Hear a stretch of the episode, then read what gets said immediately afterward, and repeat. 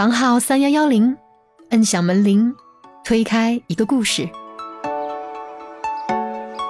当时那个工程款还是可以取现金的，我记得我当时就是帮那个村上取一笔工程款一百万，我提着可操心了，然后我就去要了一个黑色的塑料袋，然后用报纸包着那个一百万的现金，提着恍恍惚惚的进了办公室。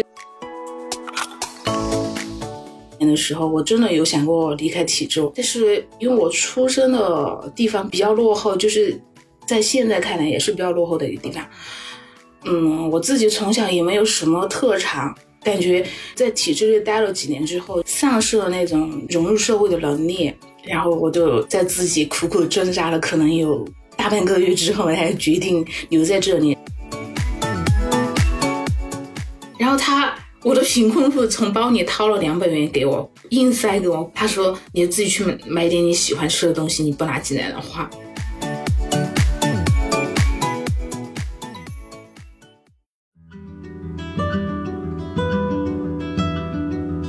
嗨，小伙伴们，大家好，欢迎来到我们的播客房号三幺幺零，我是凡凡。呃，然后今天呢，我们聊的嘉宾，他的名字叫做滴滴哈。然后我还是先来介绍一下我们滴滴是怎么认识的。滴滴呢，本来是跟我们来邮件写表扬信的。然后呢，当时我一看到他那个邮件里，他简介了一下他的经历，我就觉得，嗯，这个应该捞来聊一期。然后结果我刚刚给他发了这个邀请，没有几分钟，突然我们前面第十六期嘉宾芒果就跑来跟我说，他说：“凡凡姐。”我小姨妈居然也在听你播客，还被你邀请当嘉宾了。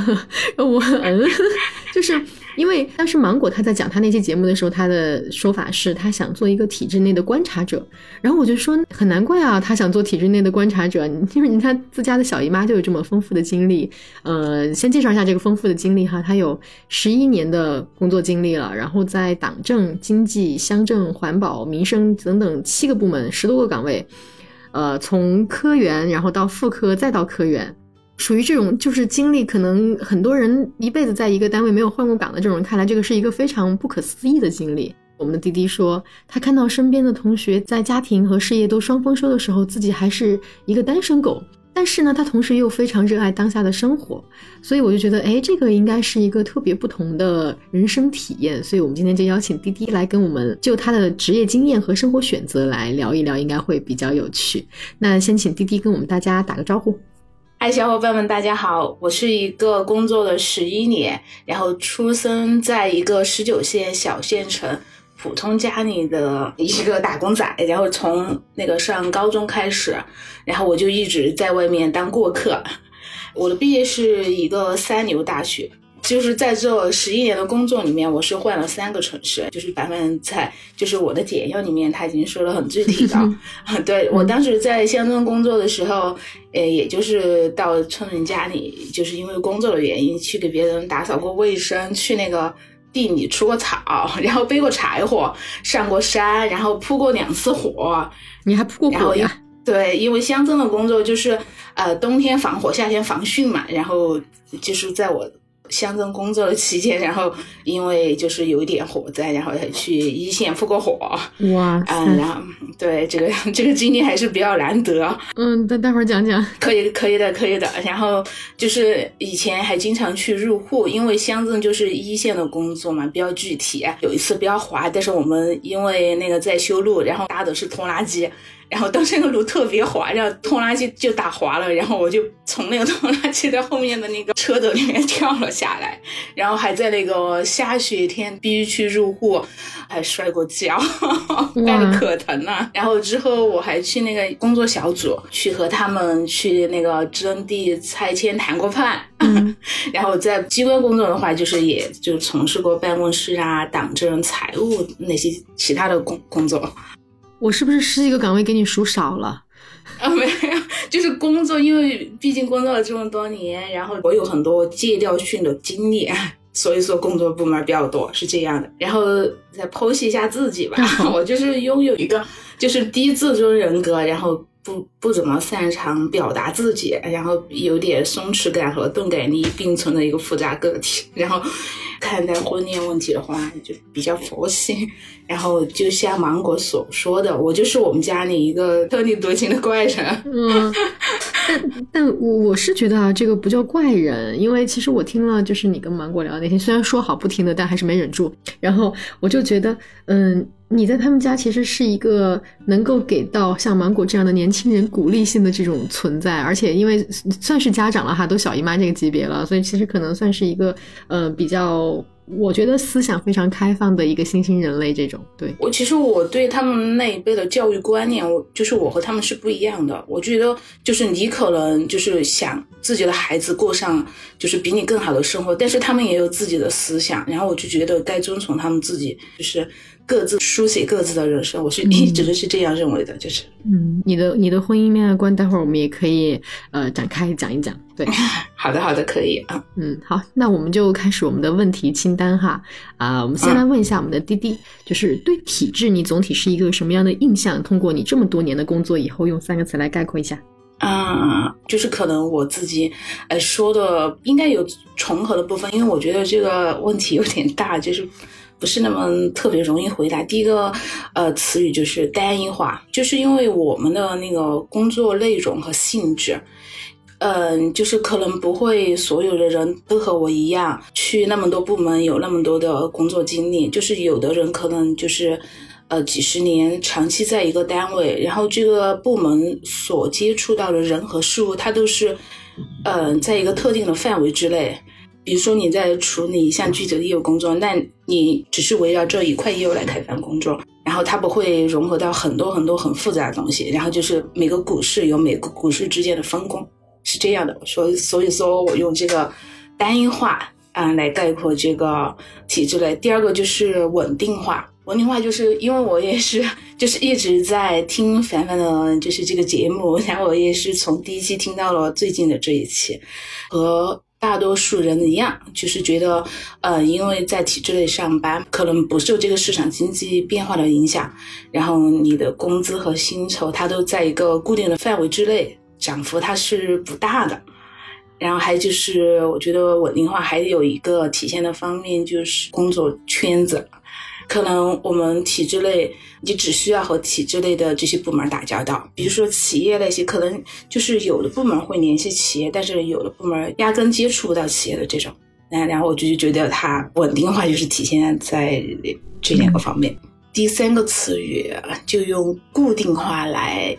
说吧，就是可能体制内的，就是哪怕你通过遴选考试啊。怎样，你都始终在这个体制内的变动，还有就是不管你的人事的变动，就是你提拔呀，呃换部门岗位啊，它始终都是在这个体制内的流动。然后现在也有这种，就是像国企啊，什么呃学校、医院这种可以进体制内，但是我觉得这个人员相对于那个社会上的企业那些，可能还是比较固定化的。嗯，明白。我对你的这个单一化也有很深刻的一个理解。我觉得可能在很多单位上，就是有过这种工作经历的小伙伴也会有这样的一个感觉。而且，而且我发现哈，好像你跟我进体制的时间差不多。你进体制好像十一年了，是吧？对，我今年就十一年了，刚毕业就上班的那种。啊，对对对对。那那我我想问啊，就是可能你十一年前进体制的时候。我不知道跟我当时的那个心理状态是不是有点像？你当时进体制的心理机制是什么呀？嗯，我当时就是因为我有个朋友，当时在准备公考嘛，然后他就说：“哎，我知道有一种考试叫选调生考试。”他说：“你是那个学生干部，然后又是党员，你可以去试一试呀，这个就像高考一样。”然后我就说：“哎，好吧，好吧，反正有考试就报呗。”然后就，然后就报了一个选调生，然后结果就上来了。这种也是因为运气好。嗯，其实跟我有点像，就是也没有想清楚自己要不要以后在体制内发展，也不知道，就是就是，其实如果在我们那个时代啊，也有像这样的更多的信息，比方说，哦，我听了几期体制内的博客，我大概知道体制内的一些小伙伴他们的工作状态是什么样的，或者说，嗯，我想去的那个部门，有可能刚好有匹配到的其他的前辈小姐姐、小哥哥，然后他们的生活状态是什么样的，那可能我会做这样的选择，或者不会做这样的选择。但是，嗯，我们那个时代好像就是。听说有个考试，好吧，那就去，或者是爸妈妈让我去，那就去，就就这么糊里糊涂的 就进体制了。对我也是这样。还有就是我可能就是受我家庭的影响，可能也有一点，因为我家里就是加上芒果，我们三辈人的话就是有五个公务员家里。嗯，然后就是我从小在我爸爸的单位和我姐的单位嘛，然后我就是以前可能去放学之后去写个作业啊什么的。我觉得当时就是因为我们小，就是很小的时候那种状态，然后看起这，还觉得这个工作蛮开心的嘛，一天可以在办公室，感觉又没啥事儿，因为觉得这个这份工作感觉挣钱也不是那么辛苦，还是觉得很简单的那种感觉，嗯嗯嗯 就是那种小小的认知，结果没想到进来还是要救火的那种。对，还是一个坑。对，嗯，那你可以先给我们介绍一下吗？就是你这十一年到底是为什么可以在这么单一化的一个环境里有这么多个工作岗位的变化？嗯，第一个就是因为当时选调生必须要求会在一个地方，我们当时就是和芒果一样入职也会签一个就是那个就业协议，然后他会规定就是我必须在我考的那个市呃的范围内，然后必须待待满五年，然后你才有办法遴选去就是离开这个市到另外的地方去，嗯，然后最开始我的工作是在乡镇。我当时做的是财务工作，哦，你也做过财务，来握个爪。对，但是我做的是出纳，就是我，因为我没有学过财务，我也不懂，就是那种借贷，然后有时候要做那个流水账，然后我都得看一下上一个月，哎，这个到底是借还是贷的那种，然后当时还不懂，还哎，当时那个因为嗯，就是规定可能没有现在这么严谨，也没有这么规范，当时那个嗯，就是有很多工程款还是可以取现金的，我记得我当时就是帮那个村上取一笔工程款一百万，我提着可操心了，那个村干部他说他会来。找我，然后结果我，但我等我取完钱，他一直都没来找我，然后我就去要了一个黑色的塑料袋，然后用报报纸包着那个一百万的现金，提着恍恍惚惚的进了办公室，然后心里一直提心吊胆的，那个走在街上，生怕别人知道我手里提的是钱。对，但是黑色塑料袋加报纸不是最容易被人看出来的吗？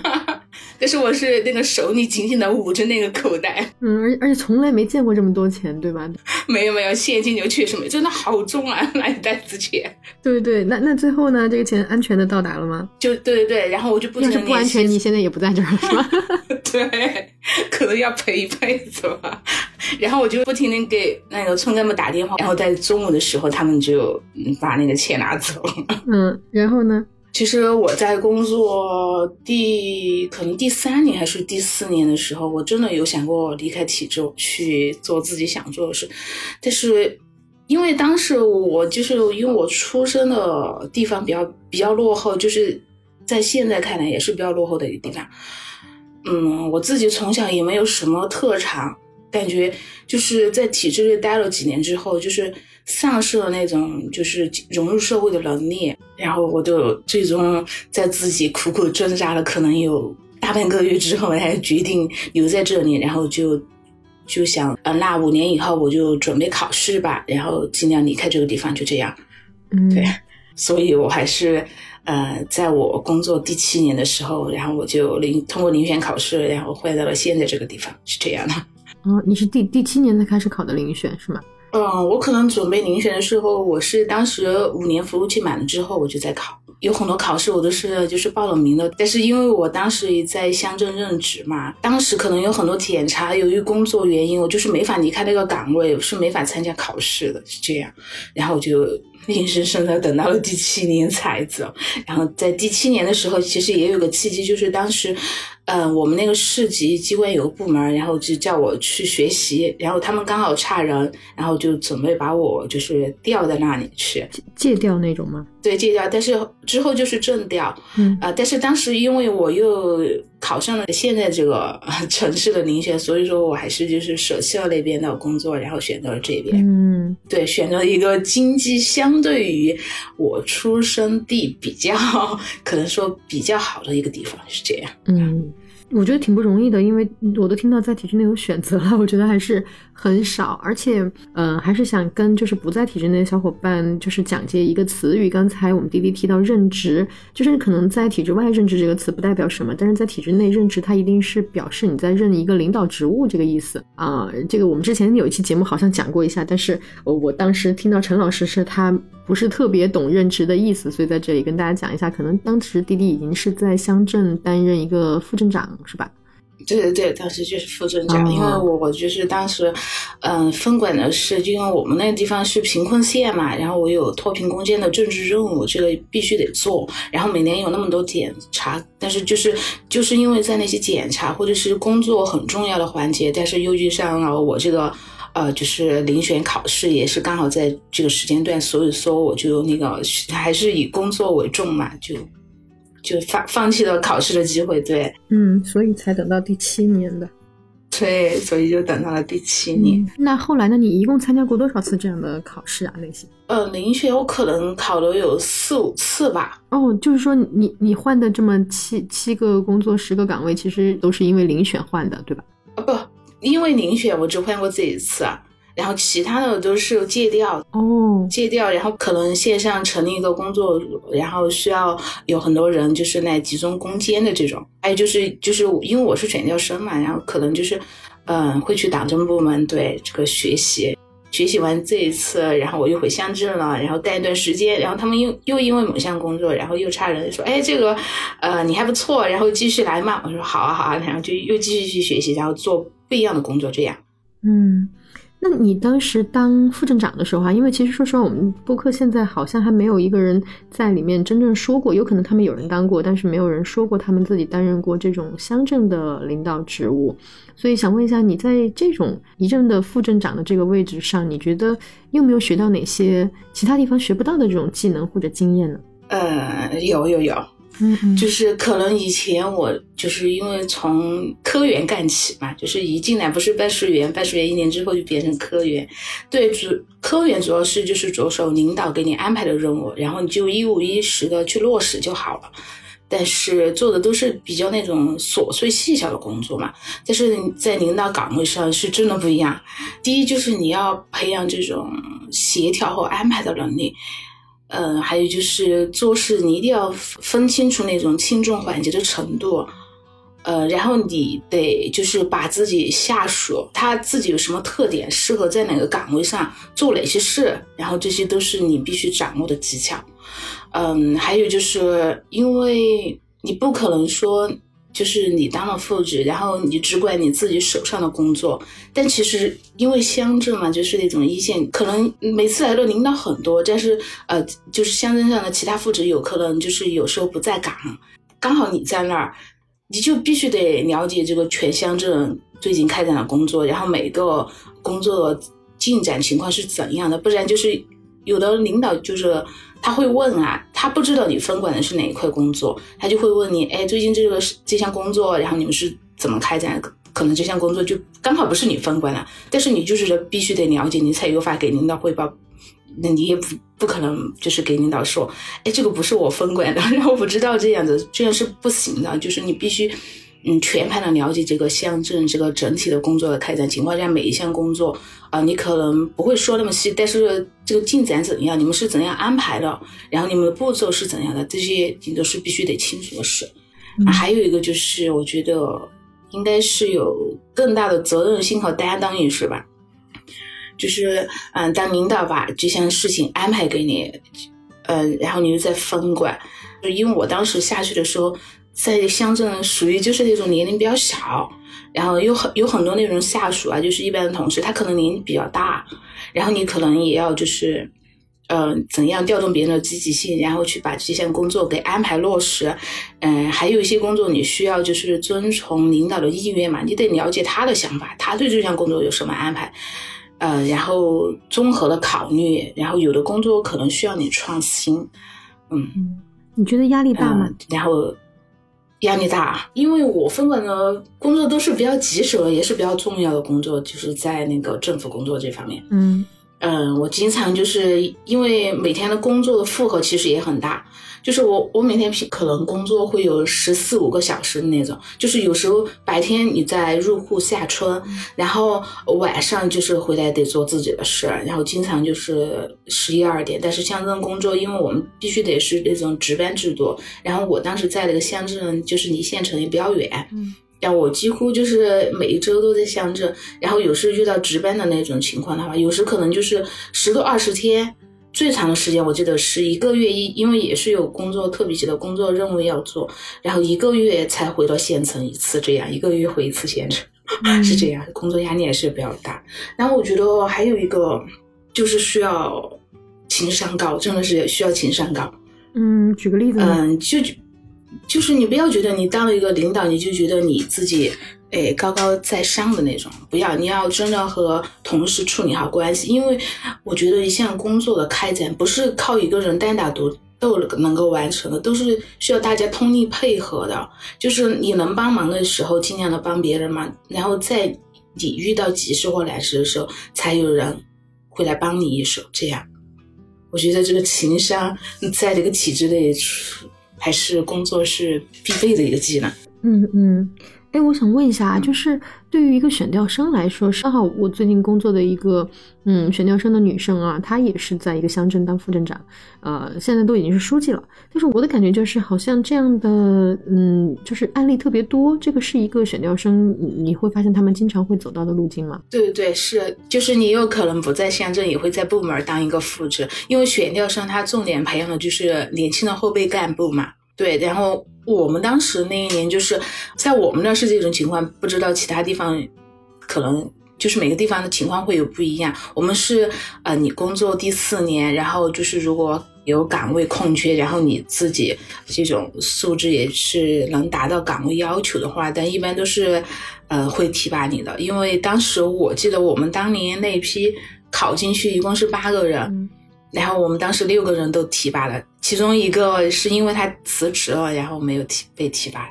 对，然后其他的剩余的几个人都是被提拔了。这样，还还有一个没有被提拔的是什么原因呢？还有一个他是自己逃走了，就是因为我我我们本来在一个县城上班，然后他自己通过遴选到那个市级部门去工作，这样对。哦，四年他就可以遴选到市级部门去啊？对，因为当时那个合同写的是五年内必须在那个市。呃，服务满五年，但是他没有说必须要在那个县城服务满五年，是这样的。哦，只要是市级的遴选是可以参与的，省级的就不行了。对，省级的就不行，就是你跳出市都不可以。就是在嗯你所在的县城的那个市，就是比如说我属于对哪个市，然后你可以在市内这样遴选，但是市外的话就不可以。市内它是可以的。哦，明白。我们当时是这样的，对对对，嗯。他就是比我们要懂事的早一些，然后他自己 就去到市级部门去了。对，但是有些人他们会觉得哈，可能在一个小地方就这么工作着，其实也挺好的，舒适又安逸，而且还是一个领导职务。那为什么你会，嗯，明明已经在一个领导职务了，又能回到科员这个岗位上？你觉得就是当时你有什么心理落差吗？或者是有什么其他的，起码是一个心理斗争吗？其实我。就是因为我选择了现在这个工作机会，然后我就放弃我之前的工作机会，是因为我现在考这个地方，然后他当时招考公告上就明确说明了他是不会保留你原来的待遇的，嗯，所以说我又又从一个副科级，然后变成了一个小科员，嗯，但是其实呢，我自己就是在选择到这工作的时候，我自己就是已经想清楚了，我想要的。呃，是更多的工作，是更多的职务，还是更多的生活？但是在工作和生活之间，我选择了生活，因为我当时在一个那个十九线的小城市，嗯，这个县城到目前都是没有高速的，没有商超，然后没有图书馆，也没有滴滴，嗯，那些打车软件啊啥的，都都没法在这个地方应用，因为那个地方太小了。然后其实我自己也有很多想学的东西啊，我都学不到。然后自己当时在那边工作，然后生活也比较单一嘛。然后我自己想做的事也特别多。然后所以我说我就选择离开那个小县城，到了现在这个四五线的小城市。是这样，即即使是科员也是可以的。对，哦，当时当时其实就是生活和工作之间选了一下，可能也是毫不犹豫的，因为生活就选择要离开了，对吧？对，因为当时凡凡之前也问过我说，你那个工作压力会不会很大？但是真的是工作压力很大，因为我很多时候做梦都在梦见自己在接受检查，然后出什么问题了，然后就特别紧张，就是你的睡眠不好，自己有时候工作压力太大了，就是那种忍不住的，就是有时候就很不耐烦了。然后有时候说话的语气就会特别重，然后我觉得我的脾气就变得不好了。然后我其实我那时候就开始在反省自己，我压根儿不喜欢这样的自己，我不想把自己变成一个那么浮躁、那么嗯，就是火气很大的一个人。我觉得那不是我想要的目标，我不想让自己变成一个情绪特别不稳定的人。嗯，然后我就觉得变成一个情绪不稳定的人，我是我压根儿不喜欢的一个状态。然后我觉得我没有成为一个很好的人，反而变成了自己不喜欢的那种人。然后我就觉得，嗯，可能就是和父母啊、朋友说话的语气可能就不是很好。然后我就觉得我不能变成那样的人。然后我因为我自己，我刚才也跟你说，我是一个不善于表达的人，可能会就是会埋头做事的那种。嗯，然后我自己。觉得我真的就是没有那种适合当领导的气质，我觉得我就就我就感觉我当不好的那种，就对自己不自信。但是其实这个乡镇的话，就是还是有很多同事，就是虽然我走了这么多年，然后他们就是现在对我都还是 尊称的那种，然后都有时候会记得我的好的那种。就是我是一个特别真诚的人，可能就是我真的不适合在这个领导岗位上，然后让自己有这么多的压力，是这样的。所以说。在工作和生活之间，我就毫不犹豫的选择了生活。其实我当初就是出来的时候，家里是特别反对的，因为我放弃了那个职务，相当于就是放弃了我七年所有的努力。但是。因为路是自己选的，然后我觉得我真的不喜欢那样的生活，哪怕给我一个职务，我觉得我也那不是我想要的生活，所以说我就选择来这样一个四五线的城市，现在的工作这样子。嗯，其实我觉得倒也不是说就放弃了七八年的努力，因为其实即使你重新到了一个四五线城市做一个小科员。他也跟他在体制外工作了七年的一个人来跟你一起去考这个科员的岗位，你们同时进入这个岗位，你在前七年的，包括你在乡镇的领导职务上的这种锻炼，我觉得都会对你以后的这个工作是有非常大的帮助，肯定是比呃一个新来的大学生要有更多的经验啊各方面的，而且你晋升也会更快，所以我觉得倒也不能说是完全浪费。嗯，那那现在这么多年这么多岗位里啊，然后你觉得你最喜欢的岗位是哪一个？嗯，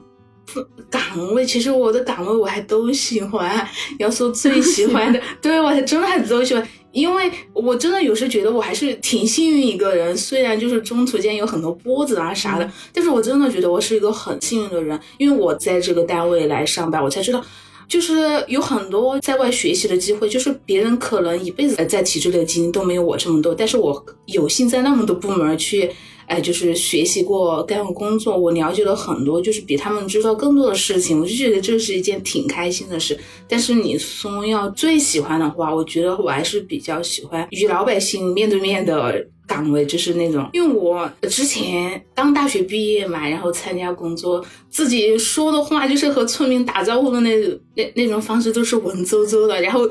就是用的那些词，别人都是听不懂的。就是因为我当时面对的群众是那种，可能有的就是他根本没上过学，没读过书，或者是就是那种小学几年级的文化水平。但是你有时候和他呃说什么事的时候，你用的那些词语，就是那种群众都是听不懂的那种。然后就是在基层，因为待了那么多年，然后慢慢慢的就是可可以和别人话话家常呀、唠唠嗑啊的啥的。我有时候可能很长时间没去他们家里，然后都会问我，哎，你怎么这么长的时间没有来呢？大家都会很想念我这样，然后我就让我的工作觉得很有成就感。其实我在之前在乡镇的时候，就是真的有的村民让我挺感动的，因为我当时要去市上一个部门上班了嘛。然后我就给我当时还在乡镇联系了几户贫困妇联，有个叔叔对我特别好，然后他就说，我都说叔叔，我最近都不能来看你呢，然后我可能要在那个市级部门去待一段时间，就没法经常到你家里来了。然后他说，啊，他说你都要走了吗？因为他知道我一个人在那边工作嘛。他说：“哎，我我我家里有很多鸡蛋呢，因为他也是个留守老人的那种，他的那个妻子和那个孩子都在外地打工。然后他说，我必须得给你装几十个鸡蛋，这样你免得自己难得去买。我这个是我家自己的鸡下的蛋。然后他说，你拿着去吃吧。我说我不要。然后他。”我的贫困户从包里掏了两百元给我，硬塞给我。他说：“你自己去买买点你喜欢吃的东西，你不拿进来的话。”然后我都一直没有要。但是这件事让我真的挺感动。我有时觉得，哎，我其实我在乡镇上班还是工作这些挺有意义的。我不是说别人需要反馈给我给我什么东西，但是我觉得他们对我的认可就是对我工作最大的鼓励。有时我是这样想的，就觉得还是。有时候觉得自己的人生经历其实还是挺好的，这样。嗯，其实我做那个有意义的，就是那些那些婆婆啊，那些大爷大妈的，有时候真的他们特别温暖我。然后我都觉得在乡镇，虽然说有时候很苦嘛，我都觉真的觉得在那里，虽然我很苦，但是我做的工作真的其实挺有意义。因为我是当时是一个外县干部嘛，那我家里每年回家里的次数真的是很有限，我。就有时候还是觉得挺对不起我爸妈的，就是虽然我在隔壁县工作，但是一年回家的次数真的很少。然后我在贫困户家里面去的次数可多了，就是嗯，可能隔几天我就回他们家，然后我知道哪户和哪户关系好，然后他们是不是亲戚啊？嗯，这家到那家有什么近道啊？然后这家的情况是什么？那家的情况是什么？但有时候我觉得我连自己的父母了解的情况都没有这么详细。但是有时候他们给我的这些反馈嘛，也让我觉得自己的工作真的是挺有意义的一件事，就是我还是挺欣慰的。然后也是这些，也就是因为这些小事让我记忆很深刻嘛，然后我觉得自己的工作其实还是挺有意义的。所以说你刚才问我就是喜欢什么岗位，我觉得真的每一个岗位都有它每一个岗位的意义所在。然后现在我也在就是民生窗口上班嘛，嗯，然后只要是就是能帮别人解决一个问题，或者是哪怕你不能帮别人解决问题，但是你可以给他就是提供解决问题的一个办法，出一个计谋，然后能帮助别人，然后我都觉得真的是一件挺开心的事，比那些文字游戏感觉有意义多了，真的，我还是比较喜欢这种民生工作。以前我就是怕信访，嗯，就是怕别人来找我麻烦。那现在我不怕了，我可以就是很好的了解他的情况，然后帮他出谋划策，想办法。如果解决不了，然后我会给领导汇报呀，这样。哇，这是我第一次听到说有人喜欢做信访工作的。对，但是有可能我工作经验有那么丰富，做的不是那么好。但是我觉得，嗯，因为我现在在创客部门，我去年其实遇到了很多信访的事，就是有的可能就是那种呃热线呐，有的是那种呃市长信箱啊。很多处理过很多，然后有时窗口会来，有些人也是很无理取闹的那种，但是有时候我都可以把别人笑嘻嘻的说走，然后我就觉得，这真的是我自己长大了、成长了。对，这是十一年的工作经历所带给我的，是和我刚出生社会的我真的是完全不一样的我。我觉得还是挺开心的。对，哎，我发现了，我觉得你是一个希望在工作当中能够就是在短时间内获得及时反馈的人。就是如果一个工作它的反馈给你带来的这个正反馈的时间太长了，你可能会感觉到没有当下，比如老百姓就能给你一个非常好的反馈的这种来的直接，对吧？对我比较喜欢这种有意义的事儿。但是比如说你问我今年干了啥事儿啊，我觉得哇，我今年就帮着起草或者是草拟了多少份文件，但是我觉得那些真的。在我看来，对我自己来说，我觉得没有什么实际意义。嗯，你不喜欢这种，你更喜欢说，我今年接待了一百零八个老百姓，他们都笑嘻嘻的走了。对，我就是我就喜欢这种。然后别人比如说有什么事情，然后他可能就是因为他自己不知道，然后投。就是投错路了嘛，走错方向了，找找错方向，然后都会及时的，就是给他说，你不应该走这边，应该往那边，然后提醒他那种，然后就是帮别人把一些小问题解决掉，还是挺开心的，确实。嗯嗯，感觉到了。嗯，那那你觉得这些年的工作啊，带给你？最大的改变是什么？就是你刚才说的那种，你自己都觉得自己变成熟了吗？或者说，你给这些工作，你觉得有没有带来什么样的变化？嗯，我觉得这些工作给我带来最大的变化就是，我之前是个小白，我真的我思考问题只能往一个方向去思考，就是那种单一化的思考。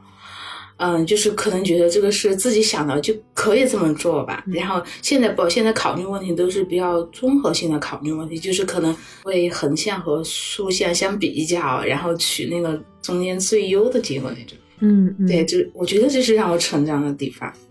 就思考问题还处理问题都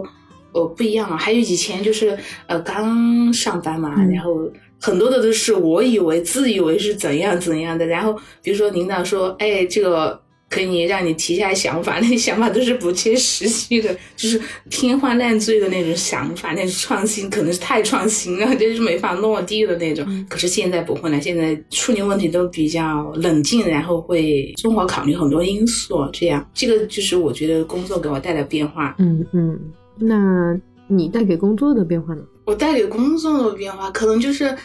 以前会走很多弯路，因为我是不咋喜欢问问题的人啊。以前我都会闷着头继续干，但有时候可能就是不是领导给你说的不是这个意思，你意会不到的那种。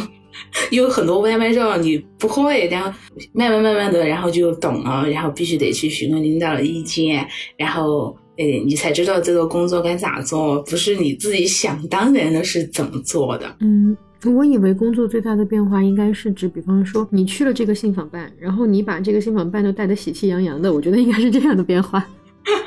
没有没有，现在就是以前可能会没事叨叨叨叨叨说半天，但是现在不，就是埋头干自己的事，处理好了，然后能按时下班就是最大的幸福。我觉得 没有没有，因为我是一个不喜欢加班的人。我以前在党政部门上班的时候，就是周末嘛也会加班，但是有时候周末加班根本没事，或者是有时候周末加班是叫你去开会，我觉得那是在浪费时间和生命，我一点都不喜欢那样的工作状态。嗯嗯。对，我是喜欢把一个事又安排给我，我就是把自己的时间利用好，然后提高自己的工作效率，不出错，然后交差，然后就这样就 OK 了。嗯，我不喜欢在这儿耗时间。明白，明白。那我想问一下，就是记得我在十年前刚刚上班的时候，还有很多地方可能就跟我们那儿一样，都很盛行，就是催婚。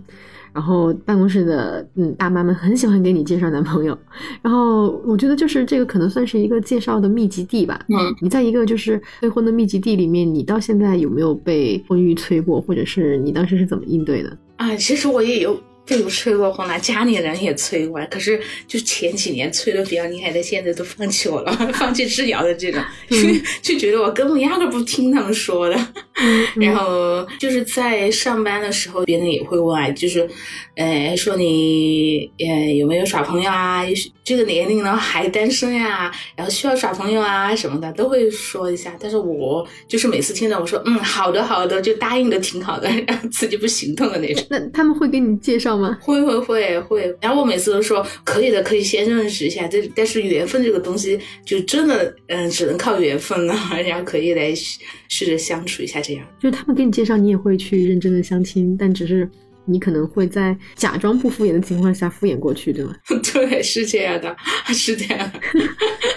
假装不敷衍的情况下敷衍，对我是这么干的。被被被催了多少次了？啊。因为我这个工作的流动性比较大，所以每去一个地方都会被催，是吧？对对，就说一次，但是有的只是出于关心，但并不会真正的给你介绍这样。哦，就是只是问了一下，你说哦，你这个年纪大了，还是可以考虑一下这些事。我说好的，好的，好的。其其实你你你内心真正的对婚恋这件事情你是怎么看的？嗯，就是我没说我很排斥这种婚姻。就我，我就是一个比较佛系随缘的人。就是我觉得，在我二十多岁的时候，我都没有很强烈的愿望说我需要结婚，因为当时我想的是自己得离开那个小县城，然后我是不愿意为了一个人 留在那个地方，然后不能追求我自己想要的生活，我是不愿意那样做的。然后现在随着年龄也大了，现在我也算是过上了之前想要的生活吧，但是可能就是年龄大了就没有那么多合适的人，对，就是这样。然后觉得随缘吧，可能遇得到就遇，遇不到就算了吧。嗯，我我现在都是这样的一个状态了。就是说，其实你内心还是会不拒绝婚姻和恋爱的，但是呢，也无所谓有没有，没有就算了。对，有也可以。对，有也可以。对，是这样的。嗯，那芒果说的就是我的钝感力比较 强的那种，我就是我。我始终都是不是怎么太在意别人对我有啥看法的那种。嗯，对，对，我觉得自己的人生自己过好就可以了，然后没有很焦虑呀，还是啥。嗯，其实无所谓。明白。那你对找男朋友有什么要求呀？啊，我你其实芒果之前问过 我说我说我真的不知道，就是以前我可能说哎长得帅着怎么怎么的，现在我觉得随便只要两个人聊得来，然后觉得合适就可以了。但我也不知道这个合适是咋的，特别不好界定。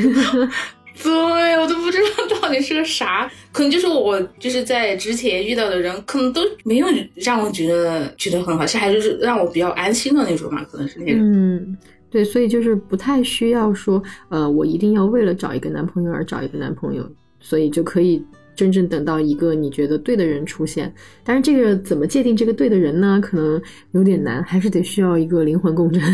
对，还是需要相处。嗯，没事儿，慢慢来。我觉得反正你也不着急，能自己搬家的女孩子不怕的。对，要活出强大，活出自己。嗯，那就问一下我们节目的一个必问问题啊，就是，呃，迪迪，你的收入怎么样？比方说，你以前在当领导职务的时候的收入和现在收入差别大吗？哎哎，说到这个，就是我感觉我这几年工资都没有任何变化。就是我以前在那个地方工资之所以就是，嗯，要高一些，是因为我在乡镇，当时有个乡镇补贴。多个几百块，然后职务工资多个几百块，但是我们那个毕竟是个小县城，然后我们是没有那个财政收入的，现在也没有目标缴纳，就是那个绩效每月都是跟工资了。因为我马上都到这里四年了，然后和我之前的收收入是一样的，因为我现在是一个人，然后我也不是一个物欲特别高的人，但我觉得就是反正能养活自己。就这样，哎，普普通通的收入，哎，和那些企业的高管的工资，他不不敢说，他比不上，真的比不上，差差太多了，就是一个平均的水平，就是当地的一个平均收入水平这样子。嗯嗯，对，我觉得也没什么变化。明白明白，十年没什么变化，没什么变化。对对对，可能不能说比企业高管吧，因为因为你的城市县级可能会低一点。如果你要跟比如说在一线或者新一线城市打工的人来比较来说，可能都是偏低一点，这样对吗？嗯，偏低的多，但是我都从来不拿这些比较。对，然后我就觉得，哎，反正我自己一个人够我自己花就可以了，家里也没有什么让我担心的，我还觉得就是就挺好的，可能经济压力稍微要小一些，就是能养活自己这样。你要追求那些。不切实际的东西我都不会去，就自己在自己的能力范围的内能给自己怎样的生活，然后就就可以了。我的要求也并不高，真的是很佛系的一个人。对。啊！但是我我真真的没想到你这么佛系的人，居然还去上山救过火。对，我真的去救过火。我当时都不知道为什么那么勇敢，因为当时说哦，快点着火了，大家快去。然后我是那个下村回乡镇的路上，然后听到说要去救，嗯，他们就把那个救火工具拿过来，就往那个山上冲冲啊冲，然后冲了两次，一次在那个悬崖峭壁的旁边，然后那个真的挺吓人的那个火，就是当时也在吹风嘛，因为是春季的时候，可能就是冬天没有下雨，特别干燥，然后那个大火，呃，那个风一吹，然后从下往上晃，这样一下子一下就上去了，就真的真的挺吓人，就是稍微站近一点的话，都可能都会烧着。然后第二次是在一个杉树丛里面，嗯然后走在那个灰上，那个鞋底儿，就是感觉被大火烤了几十度，那个鞋底都会快被融化的感觉。因为那个我我们那边的村民喜欢那个家里养的鸡都是放养的嘛，然后我还记得就是有几个鸡蛋都被烧熟了，哦然后同事还跟我说：“哎，弟弟，你快过来看，这鸡蛋是熟了，可以吃，你看这个还好的。”然后我掰开给你看，发现。哦，我的天呐。那那你觉得现在你们的工作强度怎么样？嗯，我以前的工作强度真的是特别强，就是经常加班的那种，就是早上八点多到办公室，然后到晚上十点、十一点下班，算下的是早班。我还有很多次都是，呃，十二点、一点钟我刚进家门。记得我印象深刻的有一次是，我刚把那个钥匙插入钥匙孔，准备开门儿。然后突然一个电话叫我回办公室，然后又回去，然后直接加班到凌晨四五点这样。我还是加过很多次，就是可能有三四次吧，通宵班这样。乡镇干部真的很辛苦。那一阵子特别辛苦，就是因为有工作需要攻坚嘛，然后这样，比如说明天要开大会呀、啥的，头一天晚上得准备材料这样。哦，对对对，然后就必须得加班，对。还有的时候就是因为卷呀，有时是因为卷，就是一个材料会要、要求你改很多 V，，但是最终又没法定稿，或者是领导没有时间看，然后你就必须在那儿等呀等啊，然后等着来那个。嗯，但是嗯，我想问，就是你后来从这个乡镇出来，有没有就是跟你的工作强度有关系呢？嗯，有，其实就是我身边有很多例子，就是可能就是因为这个工作压力和然后和他们身上发生了有些事，呃，让我觉得就是身体和工和生活，然后才是我们自己当下最应该关心的问题。嗯嗯，就是我之前的领导。呃，他就是很年轻，但是因为就是长时间的在那种工作强度下工作，然后还有我隔壁乡镇的一一个领导也是，他们都是脑梗啊、心梗，就是把自己的身体给彻彻底给累垮了，然后之后也没法就是在正常的工作这样子，然后觉得有时候身体的那种给你发出的小就是小警告啊。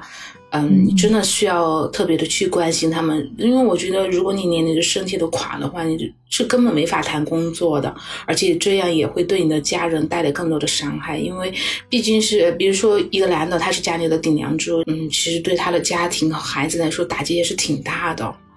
然后我所以说，我觉得真的是生活比工作更重要。然后我就是在工作和生活之间，我义不容辞的选择生活。所以我觉得滴滴你现在的这个选择其实蛮好的，就是站在你自己的立场上去选择一个你觉得可能会让你的身体更健康的工作，然后即使它是一个呃回到科员的这个角色，我觉得也是一个非常漂亮的选择。谢谢凡凡，我就是觉得每个人都该干自己想做的事，遵从自己的内心，然后觉得这样的人生才不会让自己后悔。我是一直都这样觉得，对。那我就问下一个问题哈，好，就是你能给我们，就是你经历这么多岗位了，也肯定遇到很多不同的领导啊、同事什么的，你能给我们举一个例子，就是你在你工作当中可以分享给大家的关于体制内应该如何为人处事的例子吗？嗯，可以的。这个我觉得以我自己的不足的工作经验，我觉得应该是，嗯，待人要真诚，然后平时的话就是。少说多做，为什么我要说少说呢？因为可能单位就有那种比较喜欢八卦别人的，总会有那批人。但是你尽量少和他们去八卦别人的不是，然后自己闷头做自己的事，嗯，然后自己呢还要不断提升自己的能力，然后多学习。嗯，然后我觉得最重要的一点就是人品才是顶配，真的就是待人要真诚一点。嗯，不管是对待群众还是对待身边的同事、领导，都真诚一点，嗯，善意一点。我觉得这样才是最好的。嗯，明白。对，那你对现在正在准备考公的弟弟妹妹们，就是有没有什么建议或者嘱托呢？嗯，因为我就是刚才我凡凡已经聊过，我可能不是那么一个中规中矩的人。嗯，我觉得呢，人生因为它就是个无限的可能性。嗯，我希望大家不要就是给自己画地为牢。嗯，要那个放平心态的去准备这件事。如果你觉得这个体制内的工作是你向往的。呃，也是你想去尝试的，那么我就建议你，呃，奋尽全力的去搏一搏，可能就要平时多准备嘛。因为我本来就是行测非常好，这样我就没法给你提供这个行测方面的建议。但这申论方面的话，我就建议大家多看那个半月谈，还有就是人民网，人民网的相关评论，然后你得关心啊，比如说开了什么。会，然后这个会上，嗯，提出了在今后几年的工作，它会有一个工作重点，然后你都可以从这些方面下手，然后多去看这方面的，就是什么案例啊，创新的什么材料呀，然后可能对你的思维会比较有帮助，然后你的申论才可以拿高分这样子的哟。然后我我觉得就是，嗯，如果你当下在准备考公，但是这个东西并不是你自己想要的，是你父母希望你做的一件事。那我觉得你真的可以听从自己的内心，就是可能不一定上了岸之后，这个编制不一定会适合你。就像刚才我和凡凡说了，现在的信息就是没有以前那么多的信息壁垒了，就是你会了解更多，然后你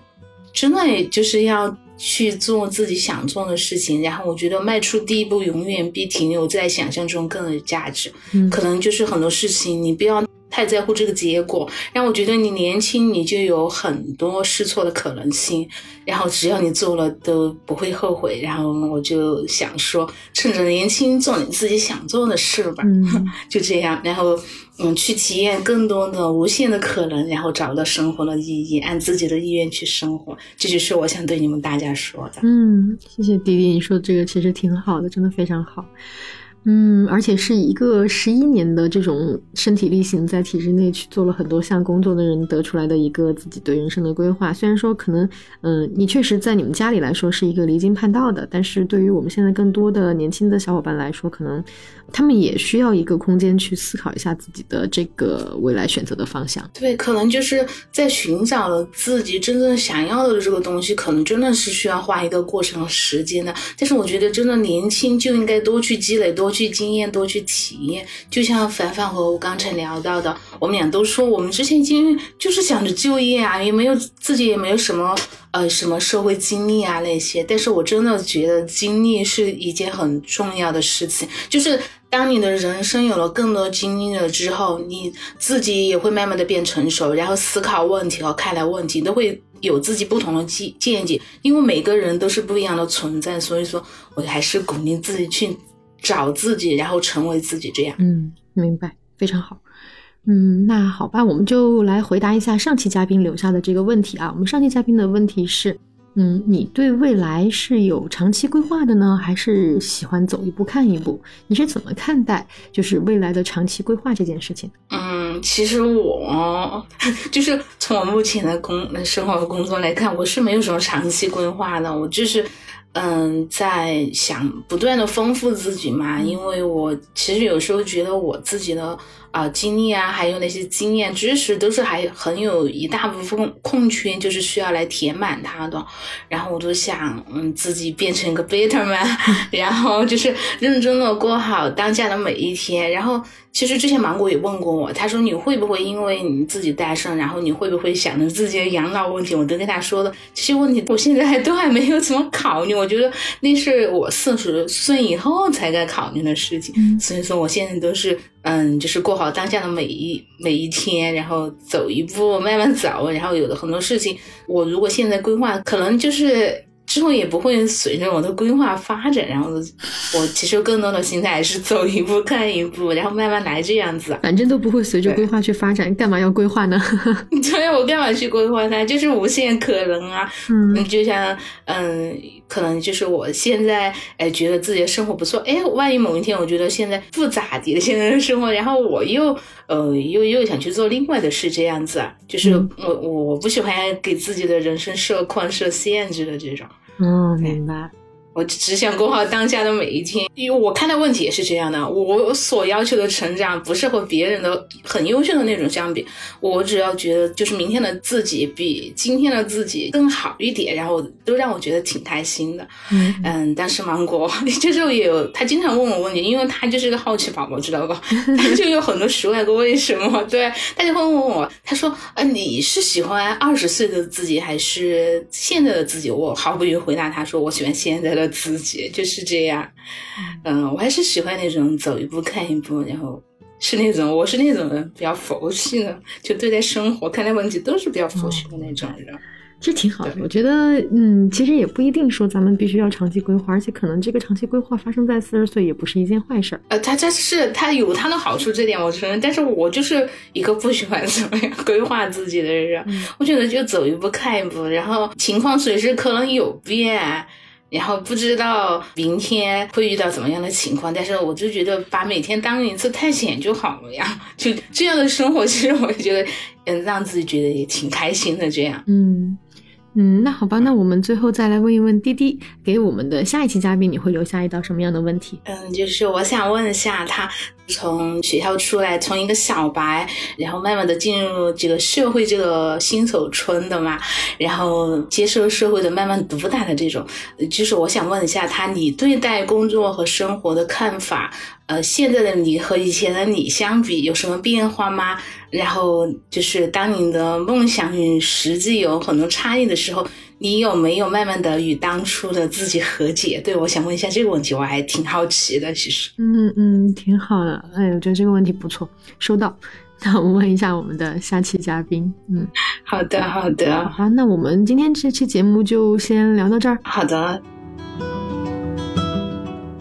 非常感谢滴滴今天跟我们聊这期节目。说实话，我是很长见识的，因为之前虽然也跟驻村的北海聊过。但更多的呢是讲述北海的选择以及他为什么会这么选择。这么细碎的去聊基层的工作，我们还是第一次。特别是一位还在基层工作过的女领导，嗯，也感谢滴滴给我们带来了真的很全新的视角。也祝滴滴在今后的生活中每一步都走得开开心心，无论做什么选择呢，都能依旧保持热爱。